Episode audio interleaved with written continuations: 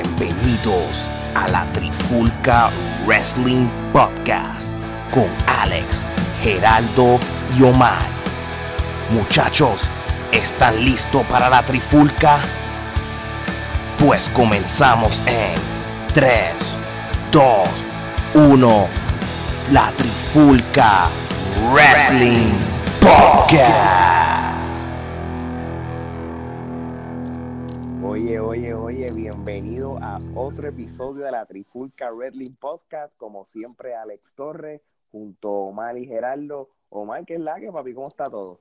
Papi, bien emocionado. Episodio número 15, ya tú sabes. ¿Qué más podemos pedir? Muchacho, 15, ¿quién diría? Desde aquel episodio de la antesala de WrestleMania. Ah, Gerardo, episodio 15, ¿qué tú crees? Primero, hermano, este, no esperaba que este, ya estuviésemos ya en el episodio número 15, pero definitivamente esto va viento en popa y esperamos Seguro que sigan sí. muchos más. Pues mira, pues este, vamos, antes de que todo, vamos a darle las gracias a toda la gente que está sintonizándonos desde diferentes países. Este, está Puerto Rico, Estados Unidos, España, Argentina, Colombia, Perú. Perú, tú sabes, de verdad que no, no hubiera pensado que esto iba a llegar tan lejos, así que por favor síganos escuchándonos y pendiente a futuros episodios. Como Que nos compartan, compartan la Trifulca Wrestling Podcast por ahí para abajo. Y si tienen temas que quieran que toquemos, escríbanos inbox o nos comentan en cualquiera de los posts. Así mismo es, así mismo es. Y vamos para el tema de hoy. El tema de hoy, el valor de los campeonatos de la lucha libre. ¿Sigue siendo el mismo? Este va a ser Mm. tremendo tema, tremendo tema para hablar, pero antes, como siempre, vamos para la Trifulca News Recap. So, Omar, dime, ¿qué pasó cuando empezaron a vender las taquillas del nuevo, del próximo evento de la All Elite Wrestling All Out? Papá, las taquillas en tiempo récord se han vendido en solo 15 minutos. Lo curioso de esto es que más de 135 mil personas trataron de comprar boletos. O sea que esto, según la revista Forbes, va mejor que lo mismo que fue WrestleMania, ¿me entiendes? No, no, fue, fue mejor. Se está diciendo que 135 mil personas trataron de comprar. De comprar el ticket, pero solamente eran 12 mil, creo que las personas que cabían allí. Exactamente. Y, y, y, y 135 mil personas no trataron de hacer lo mismo con WrestleMania. Para que tú veas que esto es un statement de que la gente quiere eh, promo- ver algo diferente. So, de verdad, de verdad, este, yo te voy a decir una cosa, esto de la AEW, cada vez que yo leo una noticia de ellos, yo lo cojo más en serio. Tú sabes, obviamente hay que esperar cuando empieza la programación y todo, pero todo suena bien. Y no sé, yo lo sigo diciendo, a mí me huele que en Chicago, y por más que sí en Punk se niegue, yo creo que ese hombre tiene que aparecer por ahí de alguna manera u otra.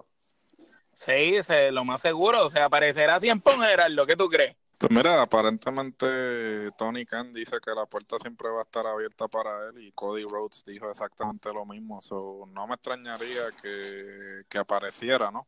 También hay que ver que, pues, a diferencia de otros que se han ido de WWE, este Punk no simplemente estaba cansado de WWE, yo creo que Punk estaba cansado de la lucha libre como tal. So, habría que ver si él este, estaría dispuesto a, a volver a la lucha libre como tal. Sí, yo creo, que tú, y, y yo creo que tú tienes razón porque hoy estaba este, leyendo una noticia de que él dijo en su Twitter de que, que él está cansado, que cuando él le gusta hablar de deportes en el Twitter y que cada vez que él habla de deporte, sea béisbol, baloncesto, hockey, lo que sea, la gente lo que le pregunta es de lucha libre y él como que él está cansado de eso. So, sí, yo, yo están haciendo mucho teaser como si él fuera a aparecer, tú sabes, pero mira, este tú no sabes, un, un buen deal, un buen chequecito que le ofrezcan, u- u- maybe u- para que aparezca una sola vez. Yo no creo que, que al fin y al cabo, él, él- él- ¿cómo te digo? Fon- en su fondo del corazón, él le gusta la lucha libre, pero él está tan disolucionado con lo que ha pasado con la WWE que pues, en este momento pues se siente que, que, que no le interesa la lucha libre. Pero vamos a Pero ver- por el chavo baila el mono. Vamos No, a ver. No, seguro que sí, seguro que sí. Mira, y, y hablando de la All Elite Wrestling, este, estaba, hoy escuché el podcast de Stone Cold cuando entrevistó al dueño Tony Khan. Tremenda entrevista, de verdad, de verdad que yo no la sabía. escuché, yo lo escuché también brutal. de- Tony Khan es un fanático de la lucha libre de primera. Este, Hardcore de verdad, desde los tiempos de antes hasta hoy en día. Gerardo, ¿tú, tú, llegaste a escuchar ese podcast, el de, el de cuando entrevistó Stone Cold a Tony Khan, y estuvo bueno, este, duró como, duró como hora y media, y en- entre las cosas que estaban hablando era que, que la AEW va a ser, que se va a transmitir en TNT va a ser de dos horas. Solo que la AEW no sabe es que si se va a transmitir los martes o los miércoles. Pero fíjate lo que no- Exacto, lo- pero el programa va a ser de dos horas y también dijeron como que ellos se van a basar más en el contenido dentro del ring que backstage. Exactamente, exactamente. Así que, pero esto ya es para fall, esto cuando es fall estamos hablando entre septiembre y octubre, eso, esto ya es ya en par de Pronto. meses, esto ya mismo, Pronto. sabes. Sí, mira, y, y tú sabes una cosa, entre otras noticias, y esto me- que esto es de años, Kenny Omega es un fiebre de los videojuegos, pero hardcore. Sí, del gaming, del gaming. Sí, sí, yo, si ustedes se meten en YouTube y buscan videos, busquen, si ustedes quieren ver videos divertidos de Kenny Omega con los videojuegos, vayan a YouTube y escriben Kenny Omega y, y como, ay Dios mío, disculpen, ¿cómo se llama el de, el de New Day, el que tiene el, el, el- Xavier Woods. Xavier, Woods. discúlpeme, Xavier Woods, y, y ellos tienen videos de ellos dos juntos, este, haciéndose competencias de videojuegos y eso es de lo más cómico. So, este, Ge- Gerald, este, Omar, so, ¿qué, qué, qué- qué es lo último de Kenny Omega con, con- que tenga que ver con los videojuegos? Pues mira, el vicepresidente ejecutivo de All Elite Wrestling, Kenny Omega, uno de ellos, ¿verdad? Porque sabemos que los John Box y Cody también son vicepresidentes ejecutivos. Apareció en una convención de juego E3 el lunes y confirmó que el evento de All Elite Wrestling eh, Filter Fest será transmitido en vivo y en línea gratuitamente. Ah, Omega sí, también señaló que la compañía quiere ayudar a introducir nuevos fanáticos al producto. Él básicamente lo que quiere hacer, si tú vienes a ver, es como que coger todos esos fanáticos que no son necesariamente fanáticos 100% de la lucha libre y son fanáticos del gaming e incluirlos a, a que empiecen a visitar casualmente la lucha libre a ver si los agarran de alguna manera. Y también esos fanáticos de la lucha libre que no les gusta el gaming, que se empiecen a interesar un poco más por el producto. La estrategia es muy buena, pienso que tiene buen potencial y estando en una figura tan importante como Kenny Omega, pienso que va a ser buena. No, y, Y, y la- el Filter Fest de IW, perdón que te interrumpa, será el sábado 29 de junio en Daytona Beach, Florida. Ah, vale, eso cerca de aquí. Me, fíjate, no estaría mal darme la vueltita y, y ver lo que está pasando porque este yo creo que yo vi ¿cuál es la? y eh, va a haber varias varias peleas, tú sabes, ahí va a estar de, va a pelear este, de John Box y Kenny Omega contra los Lucha Bros y Laredo Kid, o sea que Uf, que ya tú sabes que. Laredo Kid, eh, él llegó a pelear en Puerto Rico. Ese tipo es, una vez en la WWL, ese tipo es muy bueno, ¿viste? Sí, no, no, yo lo sé, yo lo sé. Ese tipo es Y- un y lo- caballo. Y los luchabrothers, pues ya tuviste. Esa gente son lo último en, en Ujú. pareja. So que, que, que por lo menos es, es- es tremenda es tremenda pelea. También van a pelear los best friends contra eh, contra SCU y, y Private Party. Que, que, que, sea, que va a haber un par de peleas chéveres. Este, esto realmente es el, el- va a haber varias peleas como parte de promocionar el producto. Porque una vez termine este evento, ellos todavía Ajá. tienen otro evento en Jacksonville que también ellos van a, que, que va a ser para julio, antes del All Out. El All Out es el próximo pay-per-view, pero ellos van a tener entonces un evento en, en Jacksonville, y en el evento de Jacksonville sí va a estar este Dean va a estar Jericho, y Ok. so que, que en ese sentido, este, eh, ellos, ellos están activos. So, nada, este, ¿qué es lo próximo que tenemos de las noticias? Oh, mira esto. Y, y esto es que Chris Jericho últimamente está medio sarcástico y, y payasito. Este, él estaba diciendo los otros días que Jericho, él, él conoce bien y que a Goldberg y a Undertaker. Y esto es a base del, de, él vio el, el, el, el Super Show. El desastre, el desastre, el, desastre. Sí. Entonces él tiene su propia opinión sobre el- la pelea, pero eh, sin embargo no los está enterrando este como otros en, en, en, en las redes, tú sabes. En las críticas, en las críticas. Sí, él dice, mira, él, él dijo, tanto Undertaker como Goldberg son una vez en la vida la lucha. O sea, sus luchadores de nivel superior y también de dinero extra. Y aunque podrían no estar en su mejor momento y tener una salida que no fuera perfecta, sigue siendo los mejores que muchos que hay ahí. Tú sabes, creo que Mick Jagger... Pero yo, yo, yo no estoy de acuerdo con Jericho, tú sabes. Ellos son, es verdad, ok, son unos personajes de una vez en la vida pero no creo que sean que sigan siendo mejores que muchos. Hoy en día, para mí, ninguno de los dos vale un carajo. Nada más para los árabes que valen chavos. No, no, tú sabes. Y, y, y, y la manera que y, Gerardo, si estás ahí, ¿qué tú crees? Este, ¿Para ti todavía vale vale la pena ver Undertaker y Goldberg luchando? No, lo que pasa es que la mentalidad es que, ok, son leyendas y no hay problema, pero por lo mismo de que son leyendas, yo no quiero que ellos continúen manchando su legado. Bueno, lo digo desde el punto de vista de Undertaker, no tanto de Goldberg. Este, Undertaker es una leyenda y mientras lo sigan trayendo de vuelta a no dar el 100%, lo que están haciendo es manchando su legado.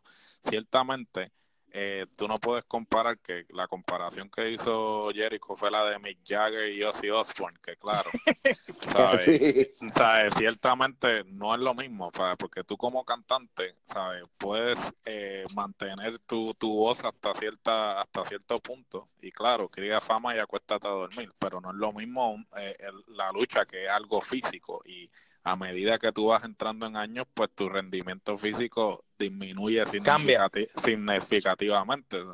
Eh, yo entiendo que, ok, sí, son, son, eh, Undertaker es una leyenda, pero por lo mismo que es una leyenda, déjalo ya, ¿sabes? No lo traigas de vuelta. Dale, su dale su descanso eterno. Sí, sí. sin no pun intended, como dicen por ahí. Eso es así. Mismo, Miren, este, y hace tiempo no escuchaba de, este luchador, tú sabes, el ex campeón de la WWE, eh, Alberto el Patrón, o como le llamamos este, la WWE, Alberto del Río. Él ahora va a hacer, este, va a encabezar una nueva promoción de lucha libre llamada Nación Lucha Libre. Esta promoción fue anunciada en una conferencia de prensa en México con Alberto y otros luchadores presentes. So, esta, esta, esta, esta compañía o, este, o esta empresa, asumo que es de México también, para tratar de compartir con las otras dos, ¿verdad? Yo pienso que debe ser en México, pero puede ser que vaya, viajen a Estados Unidos, porque acuérdate que Alberto con lo de Combate América se está poniendo bien duro, ¿me entiendes? Él se ha vuelto un empresario hoy en día ya. Sí, pero por el momento yo creo que la sede va a ser México y ciertamente este creo que va a ser una alternativa. No creo que vaya a eh, competir directamente con CMLL y AAA en términos de... Sí, debe ser como de Crash, como una cosa así. Sí, algo así como de Crash, que va a ser algo más este indie, ¿sabes? En ese aspecto. habría que ver entonces hasta qué punto pues Alberto puede desarrollar los seguidores para en eventualmente competir con CMLL y AAA, porque el nombre lo tiene y los luchadores que está trayendo son luchadores conocidos. O habría que ver entonces la calidad de producción del evento y ver si puede competir.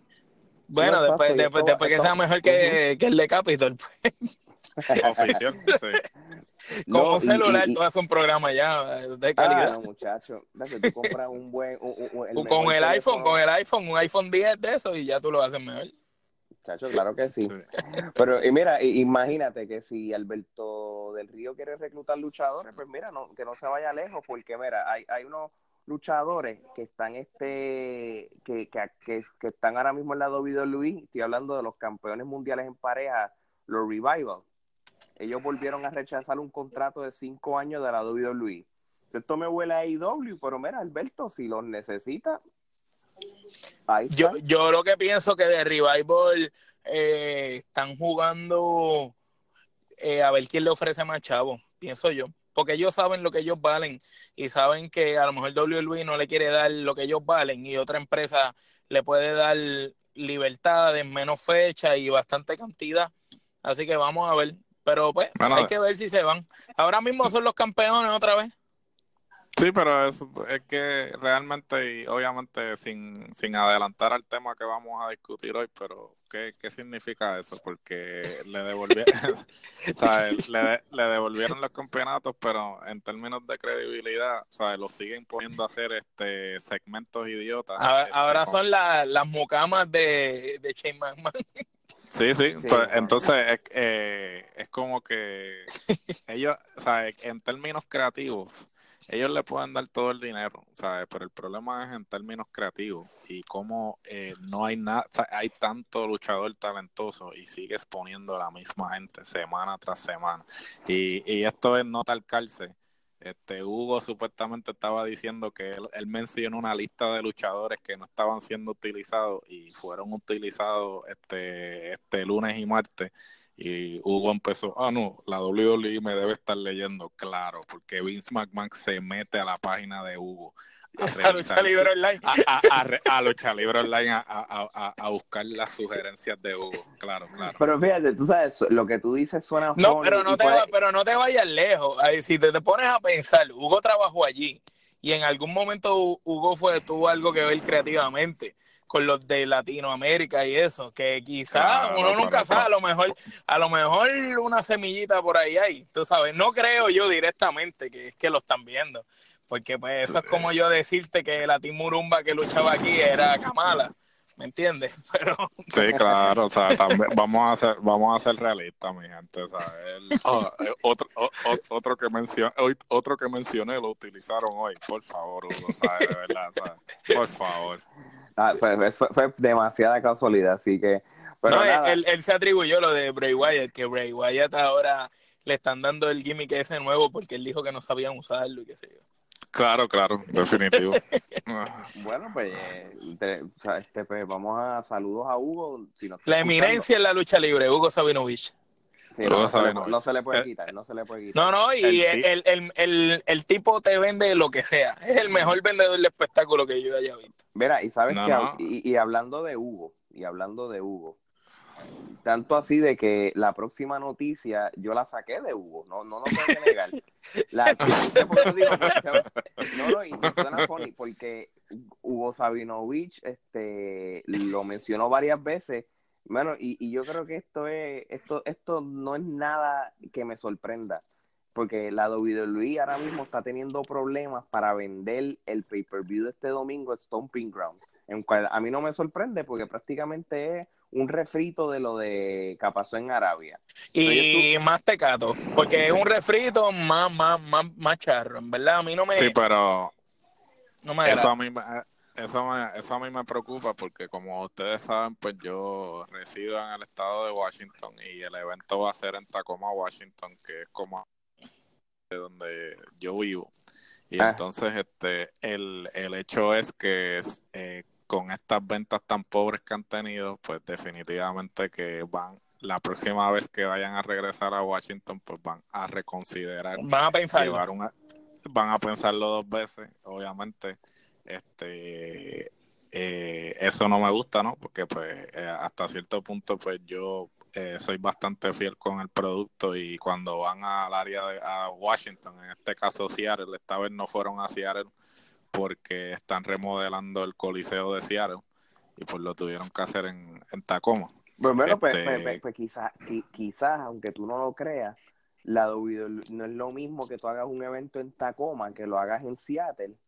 Eh, eh, eh, y- Claro. y, y eso, Sí, no, y eso sí. puede ser un factor. So, yo entiendo tu punto, pero yo creo que, que la WWE va a regresar a Seattle at least, porque Seattle es la ciudad grande, tú sabes. Pero mira, ahora mismo... ¿Y qué fue lo que dijo Hugo? Que las taquillas están a cuánto es, Ale? Pues mira, y esto ticket, y, la compañía Ticketmaster, que es la compañía que de los eventos aquí en los Estados Unidos, ellos tienden a hacer varios deals y, y fíjate, a la WWE le tocó esta vez para poder venderlo. Están vendiendo tickets a dos por el precio de uno y las taquillas más baratas que no sé a cuánto estaban antes, pues las bajaron a 20 dólares con tal de venderlo. Pero nada, eh, mira, para efectos de la televisión, ellos van a bajar gente al primer piso, porque acuérdate que para los ángulos de cámara, ellos tienen la manera de, de bajar las luces, o no, no se van a- manipular eh. lo van a, lo van a manipular. Bueno, incluso ellos han manipulado hasta el sonido de la audiencia.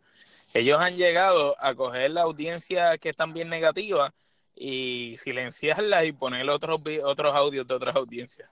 Así mismo Claro. es, así mismo es. Pero además de esto que estamos hablando, ta- también hay otro factor.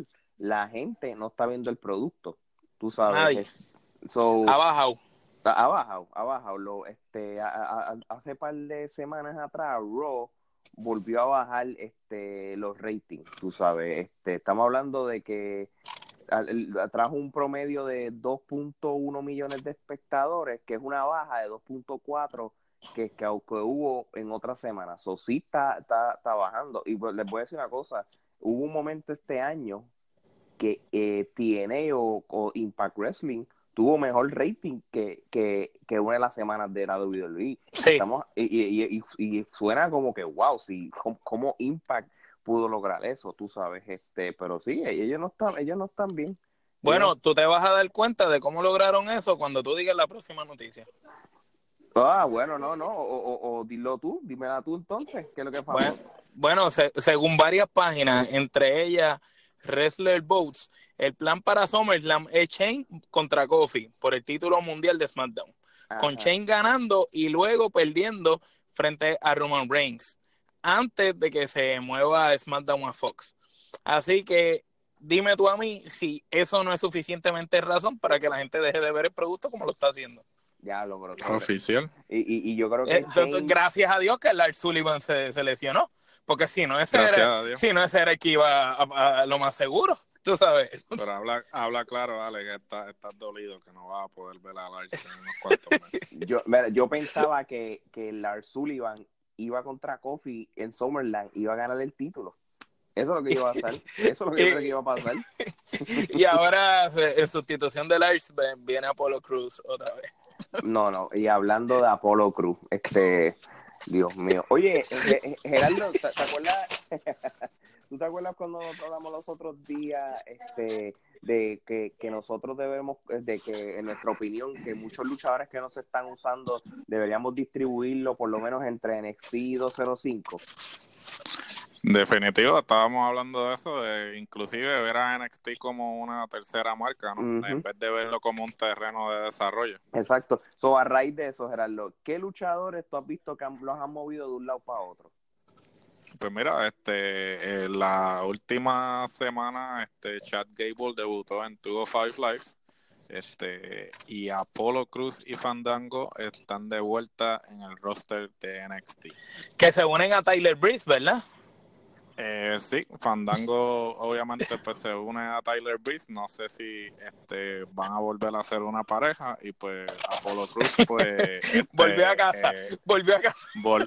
volvió a casa, este esperemos que eh, le dejen el apellido, que no le vuelvan a cambiar el nombre porque es el hombre que le han quitado el apellido y se lo han puesto como 30 veces una y otra vez sea, esperemos que lo dejen con su nombre y que mira que... Eh, que le den, lo dejen hacer algo, aunque sea. Que lo dejen hacer algo y que utilicen el talento, porque yo que pienso que es un talento desperdiciado. Mira, y, y sé lo que es más cómico, o sea, que yo, para los que están escuchando, yo vivo en Orlando, ¿verdad? Este, y obviamente NXT es aquí en Orlando, donde hacen las grabaciones y todo. Y yo vi una foto de un pana mío en, en el Instagram que se lo encontró en el gimnasio aquí cerca de casa. So, Apolo Cruz está yendo aquí un gimnasio cerca de casa aquí.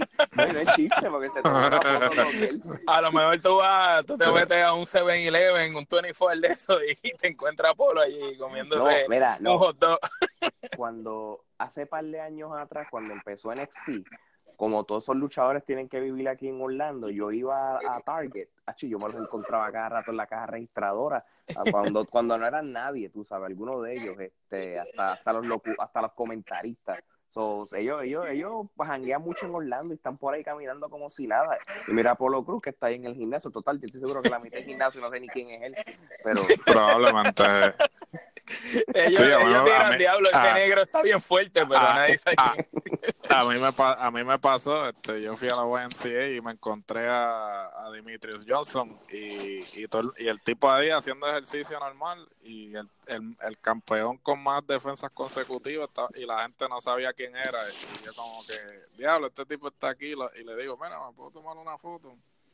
Y, y, hablamos de meme y todo eso, y, y, el tipo estaba haciendo ejercicio con todo el mundo y nadie sabía quién era. Diablo, que pues, a, menor escala, a, mí me pasó que fui a Planet Fitness una vez y estaba chicano haciendo ejercicio.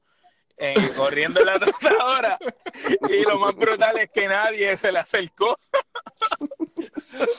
Oye, Nadie pero, se acercó. Estamos, hab- estamos hablando de Apollo Cruz y Mighty Mouse y tú sales con Chicano. bueno, pues, pero, pero no se vayan lejos. bajón. Bueno, pero ¿saben qué? No, no, no se vayan lejos, como para el 2008, 2009, yo fui a, yo viajé de Orlando a Puerto Rico para visitar a la familia y yo y el que se sentó al lado mío fue Rico Suave y nadie sabía quién era él y tengo fotos con Rico Suave y nosotros pensamos porque Rico Suave estaba envuelto con algo con TNA. No sé qué, en qué, de, Ok. de, de qué, de qué tipo. No, no era, no sé si era un Oye, chavo, eh, ahí te, eh, y no hiciste contacto con Rico Suárez para la trifulca. Ese tipo sabe con cojones de lucha, ¿viste? Bueno, imagínate, si esto fue en el 2008, Escríbele 2009. por inbox. Dile, mira, yo soy el zángano ese que se sentó contigo al lado tuyo en un avión que te pidió una Sí. foto. Y él va a decir, ah, sí, tú eres Alejandro Torre, ¿verdad? Sí, es que eres el único que me ha pedido una foto en toda la vida. No, pero mira, no, acuérdate que Rico Suave está en la IWA Florida, que me lo, pueden, con- lo puedo ver cuando vean. No, no, sí, no, y fuera de relajo, Rico Suave, hijo del supermédico, tú sabes, de una gran estrella. Y Rico Suave, aunque es uno de los luchadores que nadie ha valorado, eh, el tipo tuvo su labor en Puerto Rico y fue a hacer lucirla a mucha gente.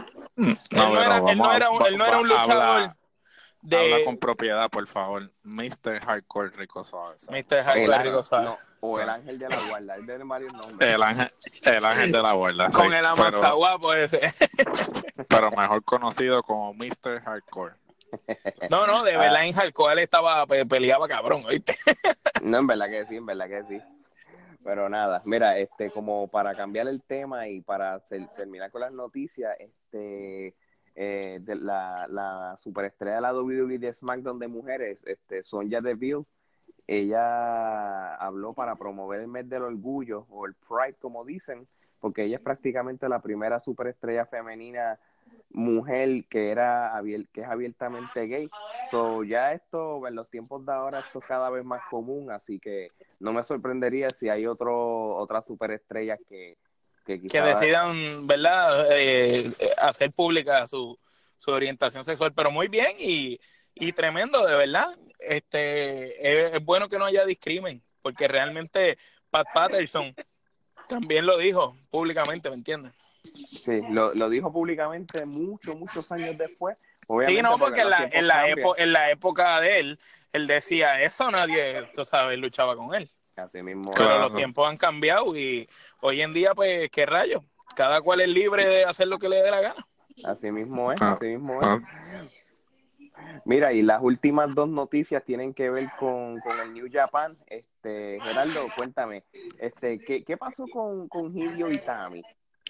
Pues mira, Hideo Itami, como este, ustedes, muchos de ustedes saben, pues estuvo en NXT, este, tuvo una corrida no muy este, favorecida, ¿no? Porque pues lamentablemente cuando llegó a NXT, este, se lesionó, estuvo este un tiempo bast- fue una lesión de hombro, so tuvo que eh, operarse y todo y estuvo fuera. Cuando regresó físicamente no se veía este eh, muy bien y tampoco tuvo la oportunidad de demostrar el talento que había demostrado en Japón.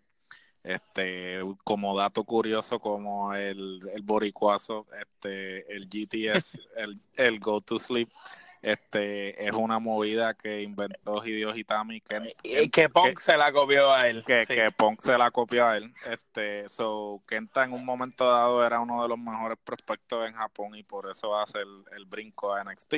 Eh, como saben, lo mueven a 205 Life y no tuvo tampoco una corrida muy buena y decide pues pedir que lo, lo, Que lo liberen. de su contrato, lo liberen de su contrato.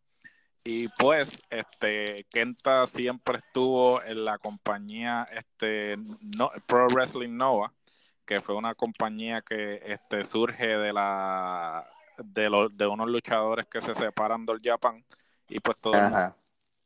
Pensaba que, que él iba a regresar a Pro Wrestling Noah, pero estaban equivocados. Hizo su regreso a New Japan y anunció que va a estar este, participando en el torneo G1 Climax, que es el torneo más importante de la empresa, porque es el que decide quién va a ser el próximo contendiente al eh, campeonato mundial de, de New Japan. Exactamente, exactamente. Oye, y hablando de New Japan, y esto es algo que me acordé ahora y no, y no está en nuestro libreto. Yo leí algo de John Moxley, que él, que New Japan va a tener un evento en Dallas, si yo no me equivoco, ¿verdad?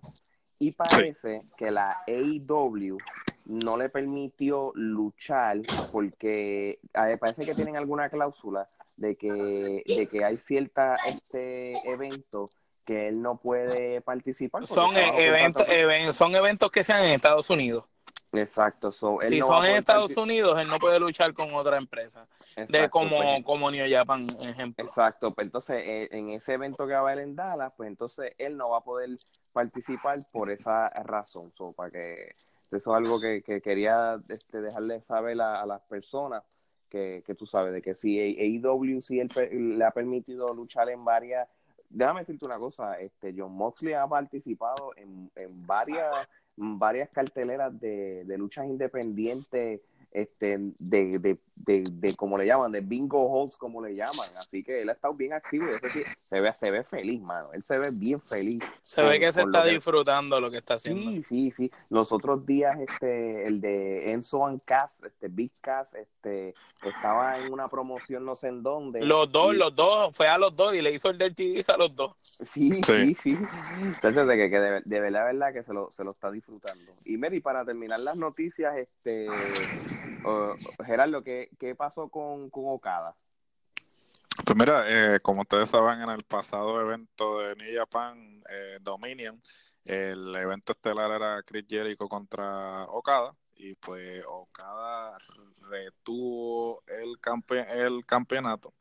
Este y Jericho luego de, de la lucha pues ataca a Okada este, y eh, cuando estaba atacando Kana, este, Tanahashi, eh, que estaba siendo comentarista de la lucha, eh, salta para salvar a Okada. luego de esto, ciertamente pues Jericho hizo un promo, continuó con su promo de rudo, diciendo que Japón pues era un país de mierda y que y llamó a Okada una perra y entonces pues agarró el dinero que eh, del confeti porque como saben este Okada pues es el Rainmaker y le tiran como un dinero en la entrada Ajá. Y, entonces, pues le. Se lo puso en los pantalones. Le metió el dinero en los pantalones. Sí, como una Bill Ramera. Sí, como, como, nota al, como nota al calce, este, definitivamente que Jericho está a otro nivel. Este, Qué grande es Chris Jericho, mano. Sí, con, con los promos. No importa, los años siguen pasando y él sigue mejorando. No, sí, los promos están al garete. Y yo me reí un montón cuando él hizo eso, porque después que él se sacó, eh, se puso, el, el, tú sabes, el dinero de embuste dentro de los pantalones y todo. Eso lo sacó y lo pegó en la cámara de, de, del, del, evento. O sea, lo estaban este todavía Sí, como que mira, mira, míralo. Le estaban haciendo un close-up, lo cogió y lo pegó a, a, al lente de la cámara. Cho, le quedó brutal. Sí, porque eh, eh, el, el, evento lo vi, lo, lo vi hace como el viernes de la semana pasada que lo estaban transmitiendo en un canal de cable TV. Así yo cambiando los canales y lo vi. Entonces vi eso y, vi otros eventos. Pero sí, no, Jericho realmente como más. Es que a mí siempre siempre me ha gustado Jericho como rudo. Eso, siempre me ha gustado. Pero él, él evoluciona siempre, mano. Esto es un personaje nuevo. Él ha, él ha tenido cuatro, cuatro renacimientos, cuatro evoluciones. Eso de verdad, de verdad. Este, y cada evolución muestra cosas diferentes, movidas diferentes, eh, formas de hablar diferentes. Tú sabes, el tipo, eh, eh, él se reinventa a tal punto que sin duda alguna, él está en los top 10 de nosotros tres y, probablemente de aquí a unos cuantos años, si sigue como va, estén más arriba en esa lista. No, sí mismo es. Bueno, imagínate, este, imagínate si, si Chris Jericho lo respetan, Ricochet, tú sabes que Ricochet hace el Code Breaker. Ajá. Él tú, llamó a Chris Jericho. Para pedirle permiso y Jericho le dijo que sí, que no había problema. así, así es el respeto que le tienen a Jericho, que hasta lo consultan si puede usar una de sus movidas. Eh, sí, Jericho está... Jericho está a otro nivel, este, el respeto no solamente eso, porque Jericho es un tipo que no tiene, no, no tiene reparo en poner a alguien over, ¿sabes? Y yo creo que por eso es que más se ha ganado el respeto, porque a él le dicen, mira, ponga fulanito Uber y él sin, sin titubear, mira, ok, yo le hago, yo, yo le hago el job, como, como le llaman, ¿no? Este, y por eso es que él se, ha, él, se ha ganado el respeto de, de sus compañeros. Bueno, lo, lo, hizo con Fandango y no lo supieron sí, lo hizo con Fandango, definitivo. Este, y prueba está, Fandango, o sea, no había hecho su debut en el main roster y ponerlo, ponerlo, o sea, que él, perdiera en WrestleMania con Fandango, un tipo que no había hecho el, el main roster. O sea, quiere decir que él estaba dispuesto a hacer, como dicen, was best for business. Y aún así, mira, no supieron aprovecharlo. ¿Dónde está Fandango hoy día? Volviendo para NXT. Pero fíjate, tú sabes que, y, y, y lo, lamentablemente ahora mismo, pues NXT en los ojos de todo el mundo es una liga de desarrollo. So, para efecto, pues Para mí NXT es, la lucha independiente más dura de las que están por ahí. No, claro, eh, pero. Ellos como una indie. Eh, NXT es como que la indie de WWE. Lo que WWE eh, lo que todo el mundo quiere de WWE, tú lo encuentras en NXT. No, no, no, claro, yo, eso yo lo entiendo, pero lo que me refiero es que para efectos de de otras personas y, quizás de Vince McMahon o de todos, eh, las grandes ligas de Royal SmackDown y si tú vas para NXT es que te bajaron de categoría. Eso, eso, esa es la, la visión de ellos. Pero tú sabes por qué pasa eso también. Por los luchadores. Porque ellos, cada vez que un luchador en NXT demuestra que es bueno, ellos lo sacan de NXT y lo, lo meten en SmackDown a Raw. Y entonces NXT cada vez como que le siguen quitando luchadores. Por ejemplo, yo pienso que Nakamura nunca debió haber salido de NXT. Ni Sami Zayn, porque tanto Sami Zayn como Nakamura cuando estaban en NXT los usaban súper bien. El mismo Bobby Roode, ¿me entiendes? Los Viking Warriors, tú sabes, hay diferentes gente que en NXT este, eran buenos. Y una vez ya lo subieron, son como que uno más del montón, ¿me entiendes? Pero, mira, NXT, NXT es el desquite de, de Triple H, porque Triple H nunca va, hasta que Vince no se muera, él no va a tener control del main roster del todo. So NXT en cierta manera es Triple H tratando de hacer lo que él quisiese, lo que él quisiera hacer en el main roster y todo el mundo lo dice, todo el mundo dice, mira, sabes, NXT Pero entonces Vince le roba a los luchadores cada vez que son buenos. Por eso ya aparentemente, de acuerdo a los rumores tras bastidores, es que ya Vince le ha pedido a Adam Cole y a una serie de luchadores que están en NXT actualmente y que Triple H no la, no la ha dejado este subirlos precisamente hecho ya con los con los luchadores que ya ha subido. yo creo que Triple H en este aspecto está tratando de darle esa credibilidad a NXT como una tercera marca, manteniendo a los luchadores en NXT. También a la misma vez los luchadores con el nivel de lucha que están dando, este, le están dando esa credibilidad y ese respeto a la marca. yo creo que a largo plazo NXT se va a convertir en esa tercera marca lo que ECW no, no fue con lo, WWE. Lo que, sí, lo que no pudieron lograr con ECW lo pueden lograr con NXT. Bueno, y, y lo otro que pueden hacer también, si ellos quieren hacer eso, este lo que están haciendo esto del, del disparate este del wildcard este que, que, que, realmente el wildcard que... se lo pasan por donde no da el sol eran tres eran cuatro ya son seis siete. Esta pues, semana brincó la mitad del roster pues, bueno pues vamos a hacer una cosa vamos a aplicar el wildcard para NXT mano y y qué sé yo, de momento el, este miércoles. No, es, que, oíste, la regla del wildcard se supone que incluye a tu O5 Life y NXT. Lo que pasa es que ellos no lo han usado. Han seguido haciendo lo mismo. Duro estaría que aparezca Dan Cole en Raw y le dé una pela a Seth Rolling. Sí, pero NXT también tiene que cambiar el formato. Primero, NXT tiene que dejar de ser grabado. O si van a grabar, que no sean tantos episodios, porque el hecho de que tú te enteres de lo que sucede le quita este interés. Credibilidad y interés para verlo. El interés para verlo, no solamente eso, también considerar que una hora a veces no es suficiente para demostrar la cantidad de luchadores que tienen.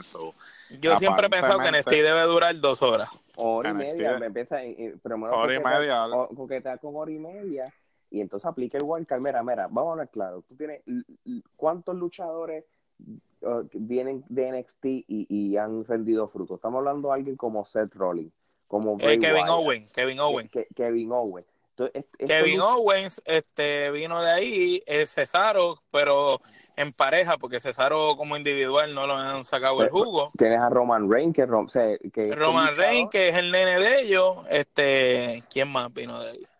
Pues lo que me refiero es ni- le- todos estos luchadores que, mira, empiecen, empiecen Yo te diría que Seth Rollins ha sido el más exitoso que yo he visto que ha salido Mm, NXT. No, claro, pero que lo usen también como wildcard y que bajen Orlando aquí y, y, y luchen, tú sabes, igual que el tuvo Fight, tú sabes. Mira, a todos una cosa, a mí me gusta. Chico, pero en el 205, yo te digo la verdad, no, tú sabes, a mí me gusta la división crucera, pero no entiendo lo que están haciendo y yo de verdad preferiría que no existiera el 205, porque esas peleas que ponen en el 205 las pueden incluir en Raw y SmackDown y sacar de esas peleas porquerías que están poniendo, porque ya cansa estar viendo a Bobby Lashley contra este Strowman y las mismas peleas Baron Corbin todas las semanas peleando, tú sabes, 60 segmentos de Shane McMahon como si Shane fuera Stone Cold, ¿me entiendes? Tú sabes. El, el problema es que tuvo Five Live también lo tienen como que, ah, si, eh, si me voy para tuvo Five Live me van a encasillar y no, va a y no voy a tener probabilidad de ser un eh, de ser este campeón mundial eventualmente. Y ese es el estigma que se tiene que borrar.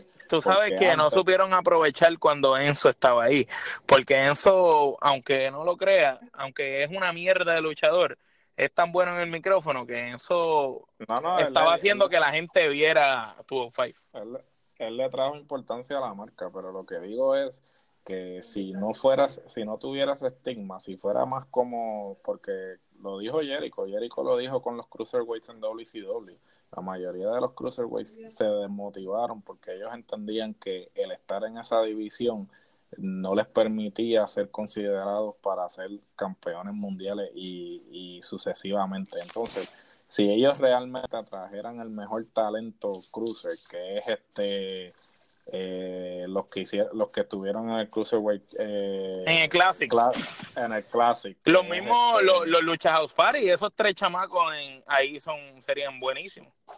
Sí, no, este, este, este tipo, este, Zack, eh, ay, se me olvida el nombre, este, de, eh, lo- el británico, que Ajá. tuvo la, la lucha con la, el 3 de 3 con Ricochet, ese tipo. Y el Drugulak. Drugulak también. Sí, no, y hay una serie de personas que podrían estar dándole credibilidad a esa división, pero no lo quieren hacer porque entienden que si llegan ahí los van a encasillar y no van a poder hacer otra cosa. Por No, eso se fue Austin Aries, ¿verdad? Sí, Austin Aries fue el perfecto ejemplo de eso. Neville también es otro ejemplo. Pac es otro ejemplo de eso. Y, y podríamos seguir mencionando nombres que podrían Enzo. estar en esa división. Ah, Enzo. ah, ah, El Revolú, ah, el Revolú. El, revu- el revolú que, que tuvo, ¿sabes? No le ayudó. No, no, no, no le favoreció en nada, así que bueno, mi gente, pues ya terminamos con la Trifulca News Recap. Vamos para el tema. Estamos ready, gente, para el tema. El tema está bueno. Estamos, re- estamos ready. El El- tema promete. O sea, el tema de hoy, el valor de los campeonatos de la lucha libre, sigue siendo el mismo. Este tema se venía a venir. Este, hace un par de episodios atrás, entre medio de una de una de las conversaciones que estábamos teniendo, este, se hizo un comentario, o Geraldo, me acuerdo que Gusi hizo un comentario sobre CM Punk siendo el campeón de la WWE que nunca fue parte de un main event de ningún pay-per-view, ¿verdad? Este, específicamente cuando en, ese WrestleMania que él perdió contra Jericho, en cual no fue main event porque el main event fue John Cena contra The Rock. Entonces, pues no tan solo ese pay-per-view, sino yo creo que mientras él tuvo el campeonato, creo que él no hizo main event en ninguno de los pay-per-view, ni tan siquiera en los Raw. So, entonces, este, de ahí empezamos a hablar de que los campeonatos antes tenían el valor de, de ser parte del main event de cada cartelera y, y- ya dejó de hacerlo. So, vamos a la pregunta. El valor de los campeonatos, de la lucha libre en general, sea la WWE o cualquier otra empresa, tienen el, si- siguen siendo el, tienen, siguen teniendo el mismo valor que en los tiempos de antes. Omar, empiezo contigo. Pues mira, para mí, en mi humilde opinión, no siguen teniendo el mismo valor. Y esto es porque, mira, en el pasado ser un campeón de una empresa de lucha libre significaba un montón. cuando tú eras el campeón de una empresa significaba prestigio, quería decir que eras el mejor, que eras la cara de esa compañía, que eras el luchador número uno y el mejor en esa empresa o en ese territorio. Hoy en día eso se ha perdido, eh, lo hemos visto, tenemos campeones mundiales en diferentes empresas, yo diría que en todas, los cuales no son la figura principal o la cara de esa compañía. Hoy en día cualquiera puede ser campeón, no importa una figura de relevancia ni nada, cualquiera puede ser campeón, los reinados son más cortos, a diferencia de antes que los reinados casi siempre duraban más y ahora los que duran mucho pues no tienen la relevancia que tenían en los tiempos de antes. Las historias que envuelven a los campeones muchas veces son sin sentido y tienen poco tiempo para desarrollarlas, como que las desarrollan rápidamente, sin ese toque orgánico que sucedía antes. Eh, yo pienso prácticamente que pasan a veces, lo hemos visto, más de 30 días sin que un título sea defendido, hemos visto que hay eh, luchadores en pareja, luchadores individuales, mujeres. Yo te diría que nadie eh, de los luchadores que están hoy en día en todas las empresas ha tenido como que esa relevancia que tenían esos campeones de antes. Yo pienso que uno de los últimos campeones buenos o decentes como yo vi, pues fue Cien Punk cuando tuvo el título mundial, cuando hizo el Pipe Bomb ese, el mismo Miss cuando tuvo el título intercontinental en su última corrida, pienso que fue eh, muy buena. Y fuera de esas dos personas que te menciono, no me puedo recordar ningún, ningún reinado que me, que me haya sido para mí algo de valor. Es verdad, porque, mira, a mí esto sí que me saca por el techo. Cuando, cuando le quieren darle crédito a alguien como Brock Lesnar, llevo 200 días como, como campeón. Pero lo has defendido 20 veces solamente. Ni 20 veces, hermano. ¿Me entiendes? 20 veces. mira, yo creo cuando, no me acuerdo cuál de los de las veces que ha ganado uno, cualquiera de los campeonatos, el Universal o el, o el WWE Championship, yo creo que él lo ganó en un SummerSlam y de ahí yo creo que lo defendió cuatro veces en casi un año. O sea que, realmente, pues, pues eh, situaciones como esa este, dañan lo que es tener un título, tú sabes. Así que. Y este, perdón, que se me olvidó decir algo, no, no, mía, que te interrumpa. Mana mía, también vemos que se me olvidó tocar eso, eh, que ahora mismo luchadores que son campeones, que se supone que tengan algún tipo de importancia, los vemos a veces no están ni en cartelera, no están ni en el programa, no le dan tiempo en televisión, o los usan para un pre-show, para una lucha sin ningún tipo de importancia. Y eso para mí es mortal, porque prácticamente le quitas toda la credibilidad a los campeonatos. yo, yo pienso que por eso es que hoy en día la gente dice, ah, pero ¿para qué voy a ver esto? Si esto no, no, me motiva, porque tú no ves ese interés que antes tú decías, oye, ¿quién le quitará el título a ese hombre? Ese hombre cada vez que lucha le gana a todo el mundo y sigue reteniendo su título. Hoy en día vimos como hace poco tanto Rollins como Kofi, que ambos eran campeones, estaban pidiéndole prácticamente a Brock Lesnar que los eligiera para pelear con ellos, ¿me entiendes?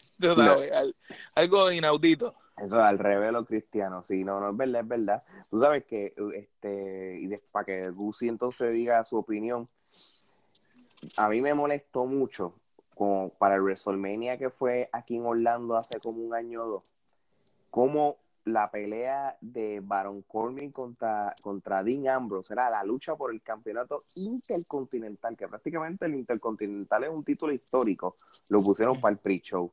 Yo me, yo me acuerdo que yo dije, diablo, esto, fue como por un pre-show, para que tú veas que, que, que tantas luchas que hay, que eran no titular, tú vienes y le, le pones el intercontinental en un pre-show cuando el intercontinental antes era la catapulta para tú después ser el campeón mundial de la WWE. Sí, tú ganabas el Intercontinental y quería decir que eras uno de los mejores. Y luchadores que han sido considerados entre los mejores, lo, como Razor Ramón, luchadores que nunca ganaron un título mundial, tuvieron el, el, Intercontinental, ¿me entiendes? Así mismo es, así mismo es. So, Gerardo, este, ¿cuál es tu comentario sobre este tema? Tú sabes, la, los campeonatos mundiales han perdido el valor como lo tenía antes en los 80 y los 90? Definitivamente que sí. Este, yo creo que, por ejemplo, eh, la primera división de marca, este, había un solo campeón y ese campeón iba a ambas marcas a defenderlo. Automáticamente cuando hacen un segundo título mundial ya eso de por sí le restó mérito al, campeonato, empezando por ahí porque antes era un solo campeón mundial, entonces ahora tienes dos campeones mundiales y hasta qué punto tú puedes determinar cuál de los dos realmente es el mejor si eh, tienes un campeón para cada marca. Es la historia que pasa en el boxeo. En el boxeo eh, ha perdido, los campeones han perdido credibilidad porque hay 20.000 campeones de cada asociación que existe. Pues el mismo principio se puede aplicar aquí a, a estos campeonatos, ¿no? O sea, a mí me parece que el campeón mundial debe ser uno. Y si hay una división de marcas, pues que ese campeón defienda el campeonato en ambas marcas. ¿Sabe? El, este segundo campeonato, que fue el World Heavyweight Champion, que era el que se defendía en Raw, claro, surge como motivo por Triple H, porque Triple H pues estaba en Raw y necesitaba él ser el centro de atención. Y claro, pues traen el World Heavyweight como para que restarle credibilidad, eh, porque en ese momento el Undisputed Champion creo, que creo que era Lesnar y Lesnar estaba en SmackDown, pero iba, iba y venía. Pero entonces Triple H decide que él no podía permitir eso y entonces eh, básicamente diluye el campeonato, le resta importancia. Eh, lo que mencionó Mar, también la posición en la cartelera donde están, eh, no, no, no, lo que mencionaste tú, Alex, la, la, posición en la cartelera donde están poniendo las luchas por los campeonatos, eso le resta mérito también. Y creo que mi argumento inicial, que fue lo que inspiró este episodio, es el hecho de la posición en la cartelera que está la lucha.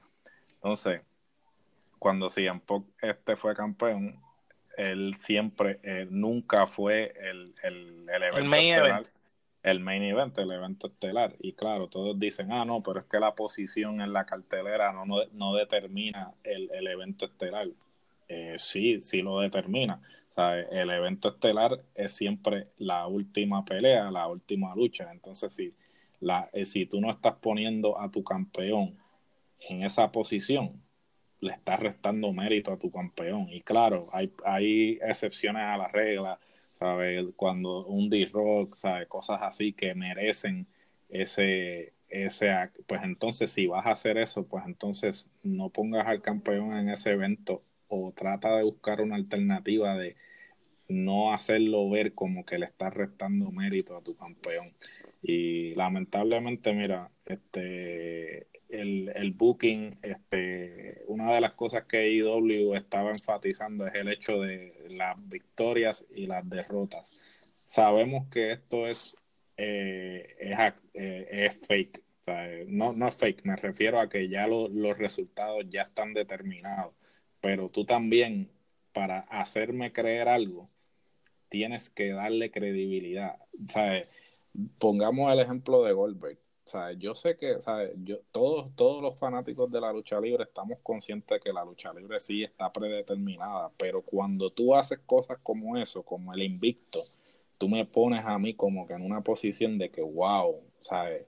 Por un momento yo puedo dejar un lado esa concepción de que es predeterminado y, y tragarme el cuento.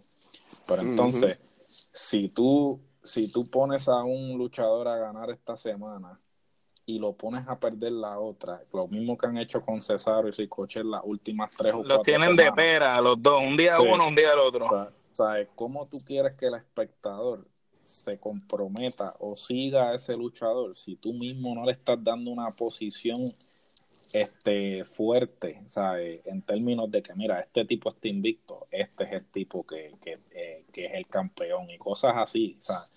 Y eso es lo que le falta al producto en estos momentos. Y Tony Khan, este, creo que ha hecho hincapié en todas las entrevistas de que las victorias y las derrotas van a importar en su producto. Pues WWE tiene que, este, para devolverle credibilidad a su campeonato, a sus campeonatos, tiene que volver a enfocar, este, enfocarse en las victorias y en las derrotas. Y por ejemplo, si vemos un campeón actual, que ha tenido una corrida bastante larga, excepto eh, hasta últimamente, pues que lo volvió a recobrar. El booking que han tenido de en New Japan eh, ha sido bastante consistente en el sentido de que Okada lo, eh, ante Kenny Omega estuvo bastante tiempo de campeón y ahora que lo recuperó ha, seguido con el campeonato y, y Okada es un tipo que defiende el título todos los meses y en todos los eventos grandes en eventos que no son tan grandes. si la WWE quiere un ejemplo de cómo hacer un buen booking y cómo darle credibilidad a su campeonato, el perfecto ejemplo lo tienen en New Japan. No es verdad, es verdad.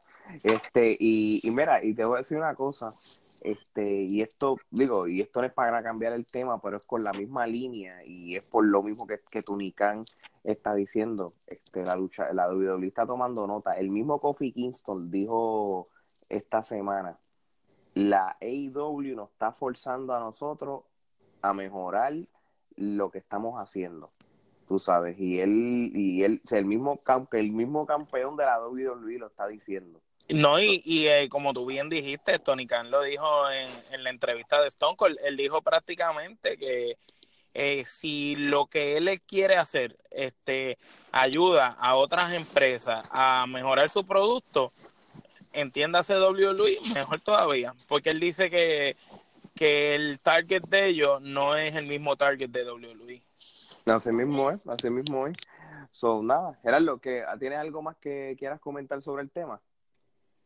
Eh, no, yo creo que hasta cierto punto este, cubrí todo lo que quería comentar al respecto. Este, es triste, ¿no? Porque los campeones. Y los campeones, este, perdonando que te interrumpa, Gerardo, pregunta para ti. Los campeones, tú sabes que hablamos de que en todas las empresas, eh, estamos los tres de acuerdo en que en, todas las empresas ha bajado el, el nivel de relevancia de los títulos. Yo entiendo que sí, yo entiendo que sí, este, porque se ha convertido en, en quién es el luchador más popular en vez de quién es el luchador del campeón mundial. Aunque, porque antes obviamente el luchador que era popular, pues entonces pues por default, pues entonces era el que le daban el push para ser el campeón, pero realmente no, no pasa mucho este como antes. Este, yo, Pero por ejemplo, aquí en Puerto Rico eso se ha visto. Carlos Colón fue 26 veces campeón universal. Rey González ha sido campeón universal creo que 21 ocasiones. Y Carly ha sido campeón universal como 17 o 18 veces. Así que eh, es algo como que demasiado yo pienso como que sin sentido. Por, por, lo, por lo menos en Puerto Rico no prostituyen el título y se lo gana un, montón de gente. Son pocos los campeones. Bueno, si tú buscas el campeonato universal, ha tenido campeones que lo han tenido un día, dos días, tú sabes, diferente gente. Bueno, y que la gente se entere. porque, porque, a veces hay carteleras en Puerto Rico que, qué sé yo. Yo, me acuerdo cuando yo era chamaquito, Mr. Perfect se robó el título universal. ¿Tú te acuerdas de eso, Gerardo? Sí, me acuerdo. Pues, con Fidel Sierra, con Fidel Sierra y se robó el título universal. Sí, porque lo que pasa es que en Puerto Rico, pues lo que sí, ellos antes este, luchaban sábado y domingo. Exacto. Lo ganaba un día y lo perdía el otro. Y lo perdí el otro, pero para efectos de la televisión solamente te daban uno de los dos días o tú no te enteraste cuando pasó lo otro. Hasta un mes después o tres meses después. Así mismo es. pues mira, yo les voy a dar mi, mi opinión sobre el tema, ¿verdad? Y esto, y voy a empezar a hablar de la WWE, ¿verdad? Yo entiendo, yo entiendo una cosa, tú sabes, este, que y, y, y a base de lo que estaba diciendo Gerardo, tú sabes, y, nos vamos con Cien Pong. Sí, mira, Cien Pong fue un tremendo campeón, ¿verdad? Y para efecto, pues fue injusto que a él nunca lo pusieron como main event, este, siendo el campeón. Pero también hay que ver, y eso es lo que estaba haciendo yo un, research, era si él no fue main event, ¿qué luchadores fueron los que pusieron para main event? Y lamentablemente hubo un par de pay-per-view de que sí, yo estaba de acuerdo de que Cien Pong fuera el estelar pero había otros que lamentablemente tú, tú como fanático preferías este, que fuera otros luchadores no titular. Y, y, si nos vamos, por ejemplo, pues vamos a ser realistas. De Rocky Cena, de Rocky Cena. De, Rocky Cena, pues lamentablemente era el evento, el evento. Yo hubiera hecho esto, y esto a veces muchas Esto lo hacen también en el boxeo, pues quizás para decir, bueno, mira, vamos a hacer una cosa, vamos a llamarle que este WrestleMania o este pay-per-view va a tener dos main events para, para que se vea, para que no importe el orden de, de, de, de lucha sea, pues siga siendo un main event. Pero, eh, eh, pero eso no solo ha pasado en WWE, ¿sabes? Porque aquí yo me acuerdo en los primeros aniversarios que yo llegué a ir y en eventos de la IWA, las peleas titulares eran las últimas. Pero te podría decir que en los últimos 6, 7 años, cuando he acudido a alguna cartelera, las peleas de campeonato han sido intermedia, más o menos a mitad del, del evento. Cuando, cuando el, sabes, ellos abren con una buena lucha. Si la segunda, la tercera y la cuarta no están tan buenas y tú ves que el público está como aburrido, ahí te tiran el main event. Como para que la gente se pompee y después te dejan dos o tres luchas porquerías y la mejor para el final. O, pues o otra buena para el final. Pues, lo que significa es que entonces, es lo que te estaba diciendo, ya no es el main event no se trata de un título, sino se trata de la popularidad del luchador que tú quieras ver al final. Mira, y esto, ¿tú sabes cuándo empezó esto? Por lo menos cuando yo me di cuenta, esto empezó en WrestleMania 18. Porque la lucha estelar, el main event de esa lucha fue Triple H contra Jericho. Pero ¿qué fue lo que pasó? Antes de esa pelea fue la pelea de D-Rock contra Hulk Hogan y la gente estaba tan y tan pompia con la pelea de Hulk Hogan. Que no había manera de seguirla. Que vamos a hablar claro, loco. Si la pelea de Jericho y, Triple H estaba hasta, hasta la vea hasta aburrida. Y fue una tremenda lucha. Yo, te digo la verdad, yo me acuerdo que yo, yo creo que eso lo vimos en tu casa. Sí, sí. Y yo me acuerdo que esa pelea, yo creo que nosotros cuando terminó la pelea de Hogan, nos quedamos hablando de esa pelea y todo. ¿Te acuerdas? que yo me acuerdo que yo decía, ahora va a venir Kevin Nash y este y lo van a traicionar. Y, y ustedes decían, ah, sí, mira, es verdad. Y nos quedamos como que hablando de eso. Yo creo que tú hiciste hasta otro postcón y, y, José Miguel, que en paz descanse, estaba hablando mierda también. Tú sabes, todos estábamos hablando estupideces y nadie prestó atención a la última pelea. Así mismo, y tú sabes que a consecuencia de ese WrestleMania, yo creo que la WWE tomó notas en el asunto y, si, y, ha, y, ha habido varios WrestleMania, no, no, no así del top of my head, que muchas luchas que han sido por el campeonato de la WWE no han, sido, antes, han sido antes. No, no, han sido main events, ¿entiendes? En, algunos, porque yo creo que la WWE trata de que la última lucha sea la del campeonato, pero a veces no, porque mira, el, el WrestleMania que fue aquí en Orlando, la última lucha fue la de Roman Reigns contra contra Undertaker y fue y la lucha antes que fue por el campeonato universal fue la de Brock Lesnar contra Goldberg. O sea que si tú vienes a ver ellos mismos este no no no todavía siguen con, la línea de que el, el main event no necesariamente sea con el campeón como antes. mira, en, en, los 90, cuando Hulk Hogan era campeón, o Ultimate Warrior y lo demás, primero que el título no cambiaba este, constantemente. Tú sabes, eran poquitos pay-per-view, eran cuatro. Si Hulk Hogan lo ganó en WrestleMania, posiblemente él lo iba a perder maybe en el Royal Rumble o en el próximo WrestleMania, porque, porque antes no había ni, ni, ni un Monday Night Raw. So, este, también la televisión es culpable de esto, tú sabes. Este, estamos hablando de que son un, un programa los lunes y un programa los martes todas las semanas del año tú, siempre quieres ver, tú, ellos quieren, por tratar de buscar rating y eso, ellos pueden sacrificar el prestigio de un campeonato, ¿entiendes? Tú sabes. Pero sacrificarlo hasta qué punto es beneficioso para ellos, para la empresa. Pero no, para el público. No hay un proyecto a largo plazo. Simplemente, mira, el booking ahora es para resolver ahora y no para resolver porque, por ejemplo, digamos, este... Ponle, ponle eso que de Revival ganaron los títulos. Pues ahora mismo, ¿qué historia van a hacer con The Revival? Un carajo. Por eso, no, no tienen nada porque no saben, no tienen pues un plan a largo plazo. Por ejemplo, cuando Sting este regresó con el personaje de Crow, ellos tuvieron un año de build-up para, para el evento estelar en Stargate.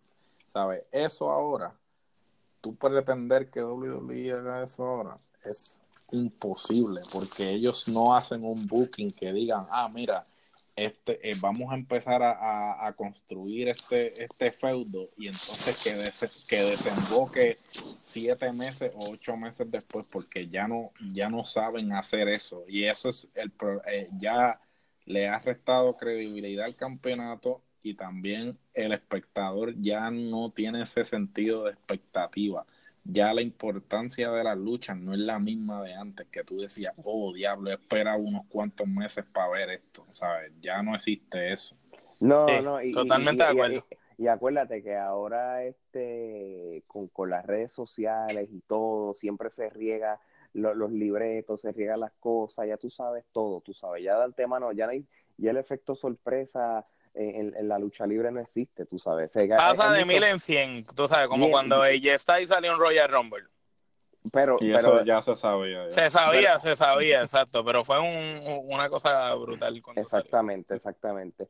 Los Mira, Dolly cuando regresaron también.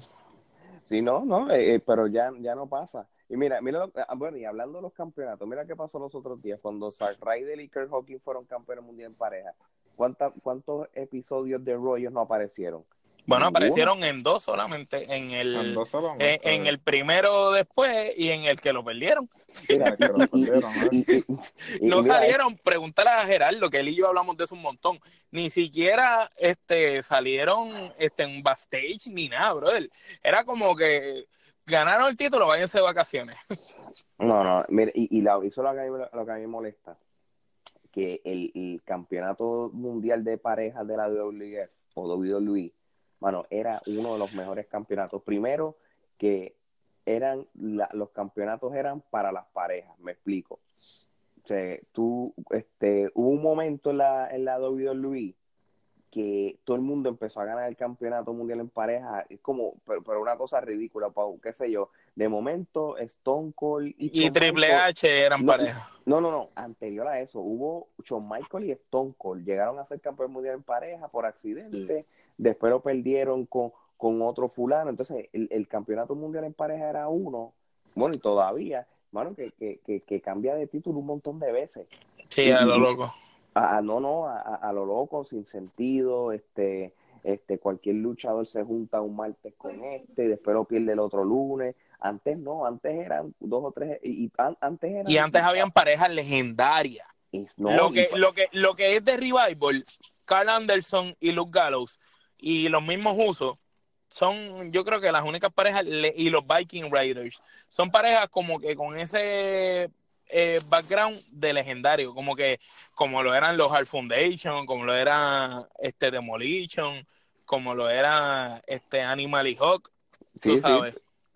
Pero entonces, Los ¿qué Bulldogs, pasa? tú sabes. Una, una vez la WWE le empieza a restar importancia a lo, a lo, al, al campeonato mundial en pareja, pues entonces empiezan a combinar gente al garete, así como Que no tienen, dije, como no tienen nada que hacer con Ricochet y, ¿cómo es que se llama? Alistair Black. ¿eh? Ujú. Alistair Black, sí. Lo, eh. lo juntaron ahí. Los dos son aéreos. Uno es diabólico y rockero y el otro es un nene bueno. Olvídate, júntalo que se chave.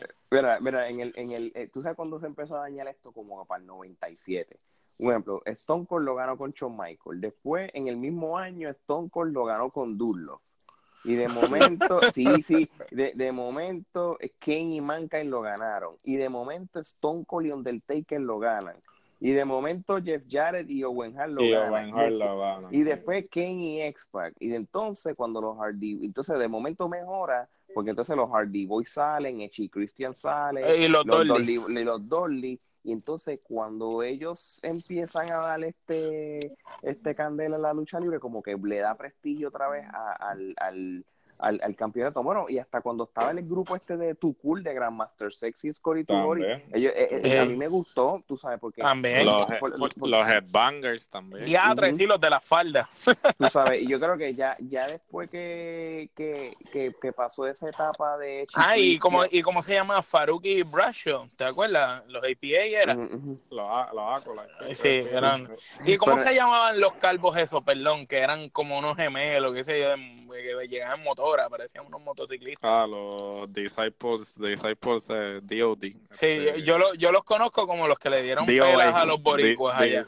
Disciples of Apocalypse, será que se llamaba. Sí, porque veo todos los single match de los boricuas en WWE contra esa gente y siempre le caen encima. Exacto. Sí, sí, ese, el booking de ellos fue con ese grupo nomás. Exacto. pues, pues, para que tú veas que, que entonces, pues, este, pues, después la WWE se fue al garete y entonces empezó, el, y hasta que entonces empezó a haber un campeón mundial en pareja de Raw y SmackDown y con todo eso, pues empezaron a utilizarlo más. Mira, y eso también pasó hasta con el campeonato intercontinental. El campeonato intercontinental, como les digo ahorita, es el campeonato que antes le daba la catapulta a ese luchador a ser posiblemente un campeón mundial. Cuando Ultimate Warrior se ganó el Intercontinental, rápido lo catapultaron para el campeón mundial. Cuando Hitman ganó el Intercontinental, lo catapultaron para eso. Shawn Michael. Shawn Michael, eh, tú sabes, entre otros luchadores. ¿De qué pasa? Yo estaba así leyendo unos datos y eso, empecé a hacer un research. Más o menos como entre el del 2005 al 2011, ese campeonato intercontinental se lo ganaba cualquiera, loco. Cualquier luchador de baja calidad se em, empezó a ganarlo. No fue hasta que Cody Rhodes vino y lo ganó en el 2011 y él tuvo el título por casi un año. Me acuerdo. Y le dio, sí, y, lo, y él, fue, él fue, y le dio standing. El, él le dio el, standing y, y, trajo el, el título blanco y todo. El, diseño clásico, sí. Sí. Exacto. So, so, por ende, pues, el, el mismo y, campeonato... y antes de Cody, ¿qué luchador ridículo tú te acuerdas que haya sido campeón intercontinental? Chorro loco. Porque el top tienen, o sea, es más cualquiera. Bueno, no te vayas lejos. Y no es por restarle méritos a Carlito, pero, eh, por ejemplo, el, el, intercontinental, el intercontinental hasta cierto punto el de Estados Unidos eh, no, eh, no llegó Cal, eh, Carly, Cal, eh, y, y, le ganó el primer día, el primer día. Y después, y después se fue para Raw y, y, el primer día ganó al Intercontinental. Como que... Sí, pero mira, mira, mira los campeones, mira los campeones que, que, que, que como me estaba, como estaba preguntando mal, se lo dieron a Umaga se lo dieron a Santino Marella. Ya ahí se, fracasaste. Se, se, lo dieron a, sí. a, Kofi Kingston para aquel tiempo que era. ¿Qué Kofi Kingston para aquel tiempo no vendía ni 50 chavos? Se lo, se lo dieron a un Drew McIntyre que. Que, que, que era más verde que, que un plátano. Exactamente. So, sé, sé, que este sé, sé, que para decir tema y el campeonato cambiaba de título mensual, mano. Un, qué sé yo, un mes lo ganó Chris Jericho, en el próximo mes lo ganó Kofi Kingston, después el próximo mes Marela, el otro mes rápido William Regal, vino Cien lo ganó y Bracho se lo quitó el próximo día. Sé que, que era un campeonato, Ezequiel Jackson, loco, hasta lo ganó él. ese es el prieto ese, ¿verdad? Para, Ezequiel. Para aquellos de ustedes que no se acuerdan quién es, probablemente muchos de, de los que nos escuchan no saben quién es. Vamos no. a poner una, una, imagen del tipo en nuestras redes sociales para que sepan quién es. Exacto. Pero ese fue el que el que en Lucha Underground estuvo ahora, ¿verdad? Sí, él estuvo en Lucha Underground, sí. sí. Entonces, y, y te voy, pero gra gracias a Dios que por lo menos los últimos dos o tres años, pues el campeonato tiene valor, porque porque realmente a mí me cuando cerró, cerró lo tuvo el año pasado, Bobby Lashley lo tuvo, Finn Balor, mira Finn Balor. Te digo la verdad, Bobby, Bobby Lashley como campeón intercontinental para nada que me gustó eso. Pero por lo menos Finn Balor, Finn Balor sí le Finn Balor sí, Finn Balor sí le da standing y el Miss. Yo pienso que el mejor de los últimos campeones intercontinentales el Miss, mano. El Exacto. Miss so, so, gracias, llevó ese título lejos. So, gracias a Dios que por lo menos el Intercontinental, pues como que lo subieron el standing porque lo había perdido, tú sabes. Yo realmente, del US Championship, realmente para mí, para mí no es nada, en verdad. Por mí ese campeonato, pero nada, tú sabes, si ese, el US Championship hacen lo que hizo John Cena, que se la tengo que dar a él, que era un campeonato que era para retarlo todo lo, toda la semana, a mí me gustó la manera que lo hicieron cuando John Cena lo tuvo. O sea que acuérdate que el USA Champion es como para tener la contraparte del Intercontinental. No, no, claro, claro. Como no, antes eso, tenían pero... que el Intercontinental y el European, ¿te acuerdas? Y cuando eliminaron el europeo, pues... Sí, no, y, el US, y el US Champion no tiene una tradición en WWE, pero el US Champion este, tiene en otras el, partes el, sí. el, el, linaje de WCW. Y en, sí, no, no, claro. Sí. Ese campeonato WCW, traído de ahí por eso en WCW este lo tuvo Stone Cold sí era, era, el equivalente lo tuvo Stone y Steve Austin sí era el equivalente del, del Intercontinental ¿sabes? para en, en WCW ¿no? Mm. Sí. So, ven acá, ¿qué, qué ustedes piensan de esto? Ahora mismo, solamente entre Raw y SmackDown, solo, sin incluir NXT y los demás empresas. Voy a hablar de, de Raw y SmackDown. Solamente, ahora mismo hay 11 títulos, ¿verdad? esto es para mí, pa- se- para los gustos, los colores, pero a mí, Ale- a mí, Alex Torres, yo soy de los que a mí me gusta que hayan pocos títulos. Para mí debe haber un solo campeonato mundial, el Intercontinental, el US y un solo campeonato mundial en pareja. Y, Y uno de mujeres también. ¿Por qué dos títulos de mujeres? exacto, Uno porque si, más. porque si están haciendo ahora mismo el wild card o como todo el tiempo, mira, Que cambie de marca y lo defienda en el otro lado. Ya, tú sabes, porque entonces así no tienes mucho campo. Yo sé que yo sé que lo más seguro, ellos tratan de hacer esto porque hay tanto luchador en el roster pues para repartir el bacalao, como dicen en Puerto Rico. Pero mira, si tú tienes ya un NXT y tú tienes un 205, pues empiecen a distribuirse, como hemos hablado millones de veces, distribuyense todo el mundo entre todas esas marcas, pero entonces tengas menos campeones y ya, tú sabes que... Deberían hacer como una lotería, que esta semana te toca SmackDown, esta semana te toca Raw, esta semana te toca NXT, esta semana te toca 205 y, tú, y que roten los luchadores. ¿me No, y- y si tú quieres usar los luchadores, si tú, si tú tienes muchos luchadores y, y tú quieres hacer algo diferente, pues mira, pues, eh, pues mira, están los campeones mundiales, pero mira, pero haz eventos que, los luchadores este, los recompensen, qué sé yo. Un- a mí siempre me ha gustado el King of the Ring, mira, haz un King of the Ring, porque maybe quizá hay luchadores que no tienen títulos, pero mira, maybe se ganan el King of the Ring.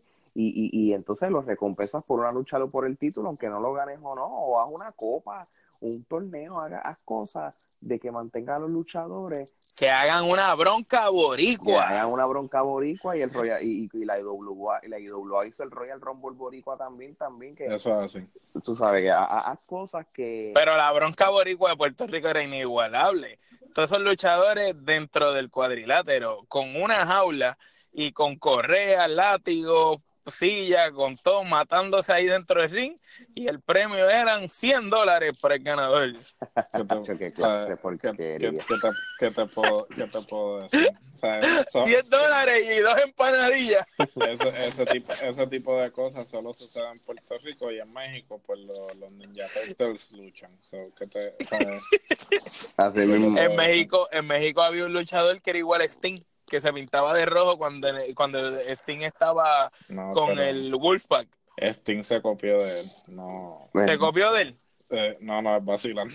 No. Ah, ya lo- No, ya yo iba a decir diablo. No, yo, yo te iba a decir diablo, pues me equivoqué entonces, No, no, pero no, para no, mí. vacilando, es vacilando. Mira, mira, y, y que ustedes piensan de ahora mismo, cómo, cómo les voy a, yo les voy a confesar algo, mano. Al principio lo encontré estúpido, pero yo me, yo me, de verdad que a mí me, a mí me tripa el 24-7.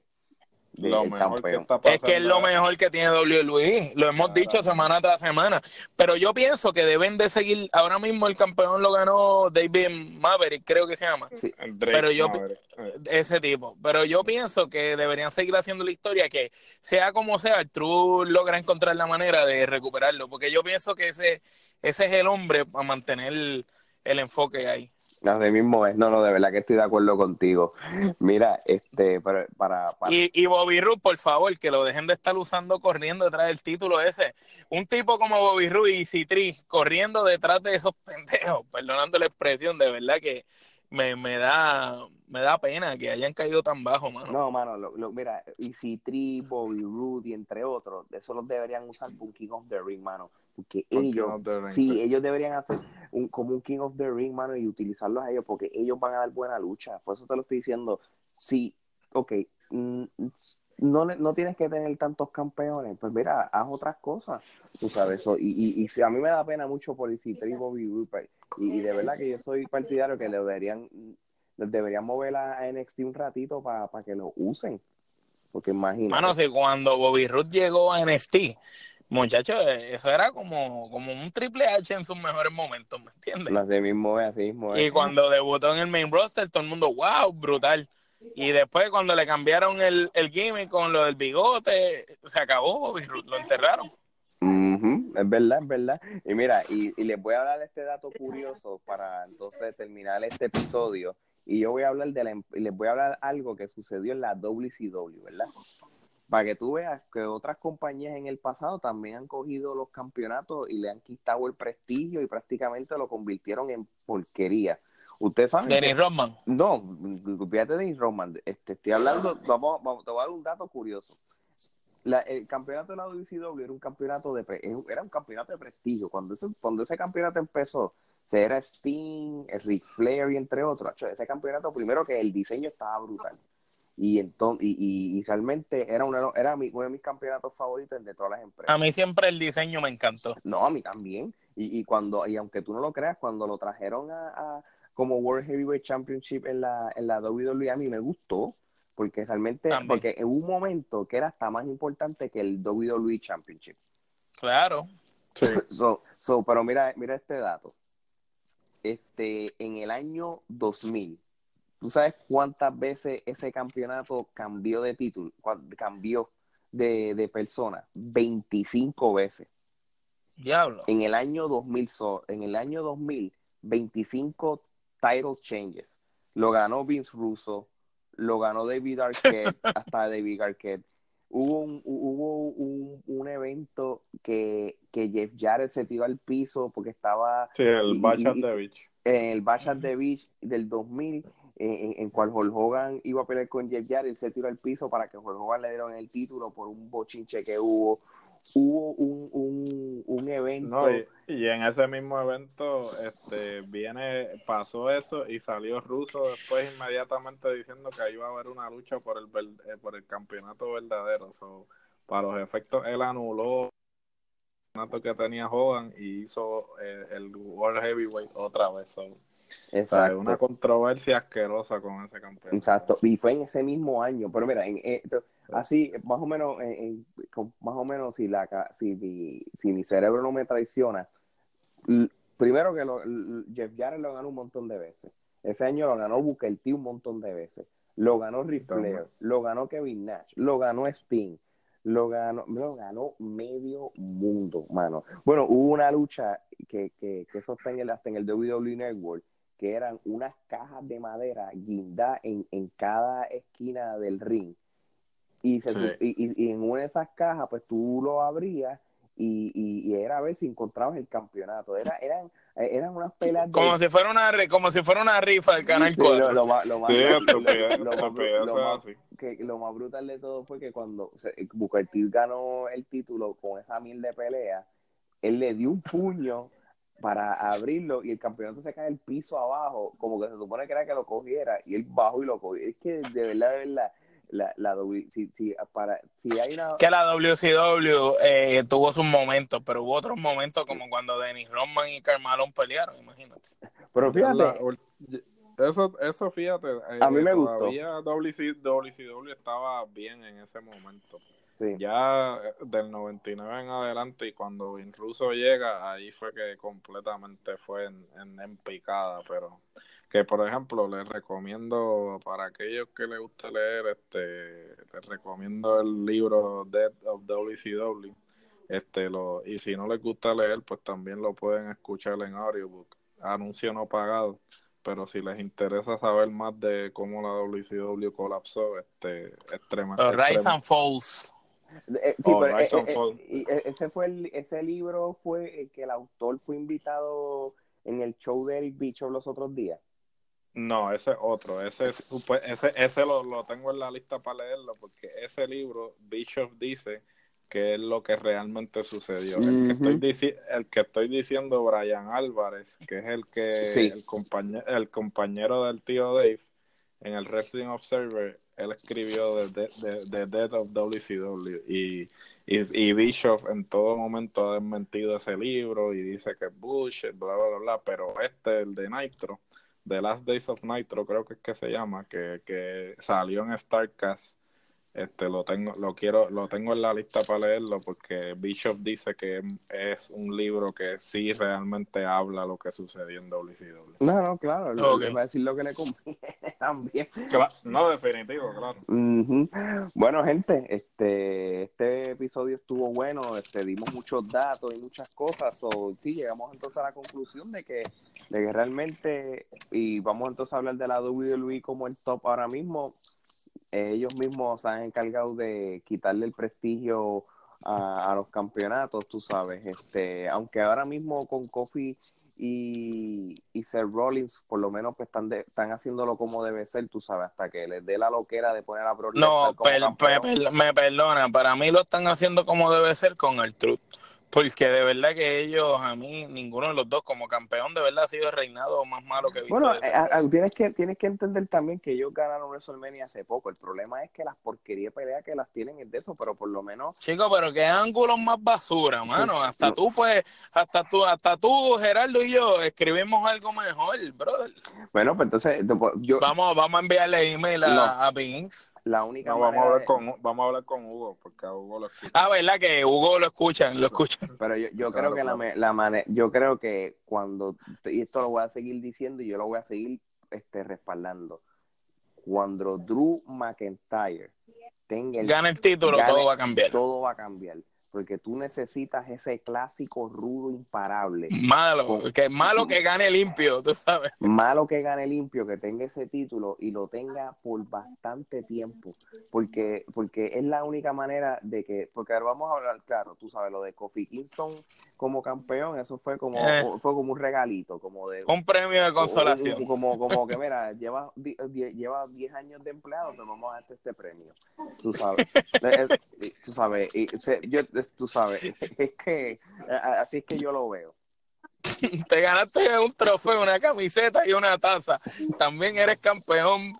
Así mismo es son nada, este, y vamos a entonces también a estar pendiente de cómo la All Elite Wrestling este, maneja tanto sus luchas, como lo hablamos este, ahorita, y cómo también ellos van a manejar eh, eh, dándole prestigio a su título, porque acuérdate que, que ahora lo vamos a estar viendo en TNT y, y, y, y, va a haber storyline nuevos, va a haber un, yo me imagino, estoy asumiendo que van a crear un título mundial en pareja y maybe crean Ya lo mencionó, él mencionó que eso venía un torneo en parejas con diferentes parejas de todo el mundo. Exacto, y, obviamente no se van a limitar a dos campeonatos, me imagino que habrá un campeonato que sea como la, el, counterpart de, lo que sería un campeonato intercontinental, que sea un campeonato de la televisión o algo, tú sabes. Y, y lo van a hacer de esa manera. So, vamos a ver cómo el 2019 suben o bajan el prestigio de un campeonato. Así que, bueno, gente, pues esto es todo por hoy. Así que, como siempre, Gerardo, ¿cómo cerramos este episodio? Pues nunca se olviden que hay dos tipos de podcast, los que no sirven y la trifulca. Hoy. Copiaste. bueno, que tengan buenas noches, cuídense.